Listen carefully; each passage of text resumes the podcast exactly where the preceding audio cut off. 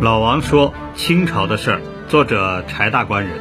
我们继续说杨乃武和小白菜这个案子。杨乃武的姐姐二次进京告状，这一次是有备而来，是来了以后直接找关系的。这一下得到了在京的浙江官员的大力帮助。案子直达天庭，最后到了最高层慈禧太后的手上。到了这一步，案子的真实情况已经不是最重要的了。最重要的已经是朝廷官员当中，特别是高层官员当中各派力量的一种争斗了。但是这还只是高层权力斗争的第一层，背后还有更深的一层。曾国藩在平掉太平天国以后，功高震主，慈禧一直想找个机会要敲打敲打曾国藩，并且尽量的减除一下他的势力。杨乃武案正好给了慈禧这样一个机会，他就以为民申冤为理由，利用在京的浙江派充当打击曾国藩湖南派的打手。慈禧玩这种权力制约平衡，那应该是高手当中的高手了。处理冤案其实一点都不复杂，复杂的是，如果认定是冤案以后，对冤案制造者该如何追责呢？所以，纠正冤案面临着最大的压力和困难，肯定是来自冤案制造者的极力的维持原判、拼死保护自己的决心。如果说冤枉者申冤是一种求生的本能，那么制造冤案者维持原判，这是一样的，它同样也是一种求生本能，而且它比前者更为强烈。这个时候，参与冤案制造者的浙江按察使蒯鹤孙业已病亡，杨昌俊。奉慈禧的谕旨以后，就派了湖州知府徐瑶光再去审理。因为这个案子是慈禧亲自过问的，徐瑶光在审的时候，他没敢动刑，只是叫杨乃武和毕秀姑，你们如实招来，说实话，我不打你们。杨乃武这个时候他已经知道案情峰回路转了，所以两个人就是全部翻供。徐瑶光连续审问了数次。考虑到这个案子背后的水太深了，一时间他不敢结案，案子就一拖再拖，拖了两个多月没结案。北京那边看见你浙江没动静，第二年派了浙江学政胡瑞兰提审杨案。这个时候的巡抚杨昌俊也意识到了。自己成了冤案的制造者了，于是他就一边劝胡瑞兰不要没事找事儿，一边又向他推荐了他的同乡刘希同的亲家宁波知府边宝成协同会审。胡瑞兰一看到这个情景啊，哎呀，太复杂了，不愿意淌这个浑水，干脆直接我全都交给边宝成去会审，你去，你是亲家吗？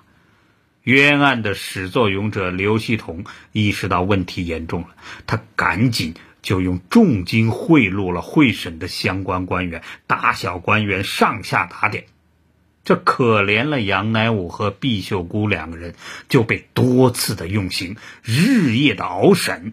最后一堂会审当中，杨乃武甚至他的双腿都被夹棍给夹断了，毕秀姑呢，更是被烧红的铜丝。穿双乳而过，两个人终于熬行不过，再次屈打成招了。胡瑞兰于是就继续按照原拟的罪名奏报慈禧。当胡瑞兰把会审的结果上报朝廷以后，在京的浙江官员立刻就做出了绝地反击。浙江籍的京官迅速动员。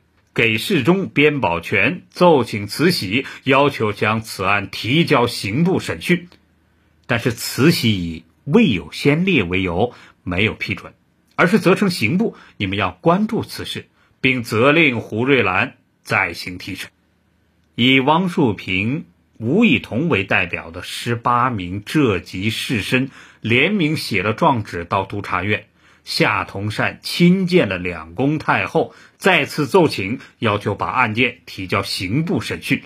为了逼慈禧一下，夏同善竟然对慈禧说了这样的话：“此案如不究明实情，浙江将无一人再肯读书上进了。”数日以后，慈禧终于答应。把杨弼两个人提京交刑部审讯，都把他们提到北京来。浙籍京官和当地士绅合力，终于扳回了一局，杨乃武案又重新迎来了一丝翻案的生机。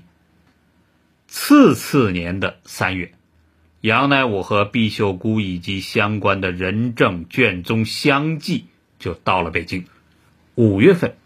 刑部举行由刑部主审、督察院、大理寺参与的三法司会审。三法司会审是清朝最高规格的审判了。在首次会审当中，杨弼两个人当然的再次当场翻供，并且称在府在省的供词都是屈打成招的。次审和三审分别询问了相关证人。终审之日。提嫌犯与证人当堂对质，最终的终审结果，葛品莲之死和杨乃武无关，毕秀姑也根本没有下毒。为了慎重起见，最后三司审议决定，在吊尸赴宴后再了结全案。到了年底，由刑部尚书丧春荣率领堂官、司官、差役等人开棺验尸，进行验毒之后，证明葛并没有中毒，只有骨头表面因为地下潮湿，略微有发霉的现象。那么案情至此大白于天下了，朝廷高层的角力斗争才见到高潮。不要以为就完了，杨毕两人蒙冤已成定论了。按照大清的律例，如果这个案子平反，那么制造冤案的杨昌俊、陈鲁、刘希同这些人，就必将被追究错判的责任。高层内部权力的真正争斗，这个时候达到高潮了。以四川总督丁宝桢为代表的一派，极力反对平反杨案，理由是杨乃武风流成性，本来就不是好人，这是铁案，证据确凿。和当初夏同善逼慈禧同样一句话，丁宝桢也是这样说的：这个铁案如果翻案，那将来没有人敢做地方官了。而以夏同善为代表的浙籍京官则力主平反杨乃武案，要惩办冤案的制造者。两派相持，刑部一时就不知道怎么处理了。可见呢，冤案翻案之难，从来都不在案子本身的。当双方僵持之际，慈禧最后在光绪三年二月十六号下了谕旨，为杨乃武案与这两派争斗做了最后的判决。杨乃武因不知远贤，与毕秀姑同事交经，同桌吃饭，账一百，革除举人功名，不得恢复。毕秀姑呢，实属不守妇道，账八十。就小小的惩戒之后呢，两个人都放回家了。从北京抵达杭州的时候，恰好正是孤山梅战之日，那梅花开了。你敢说冥冥之中没有定数吗？对于冤案的制造者，慈禧借机对包括杨昌俊在内的三十多名官员进行了撤职查办，多数。是湘系官员，你们这些湖南籍的官员是吧？该收拾你们一下了。冤案始作俑者刘希同发配到黑龙江效力赎罪，杭州知府陈鲁、候补知县郑希浩、宁波知府边宝成都革职了。杨昌俊和胡瑞兰这两个是大远封疆大吏呀，已经到了巡抚、总督这一层了，即行革职。湘系就是湖南籍这个湘派的这些官员，经历此次打击以后，元气大伤，不再为慈禧所忌惮了。一段冤案终于得以水落石出了，围观的群众以为是正义最终得到了胜利了。而真正的赢家，不是两个当事人，也不是什么正义，那是慈禧。她在一边偷偷的笑了。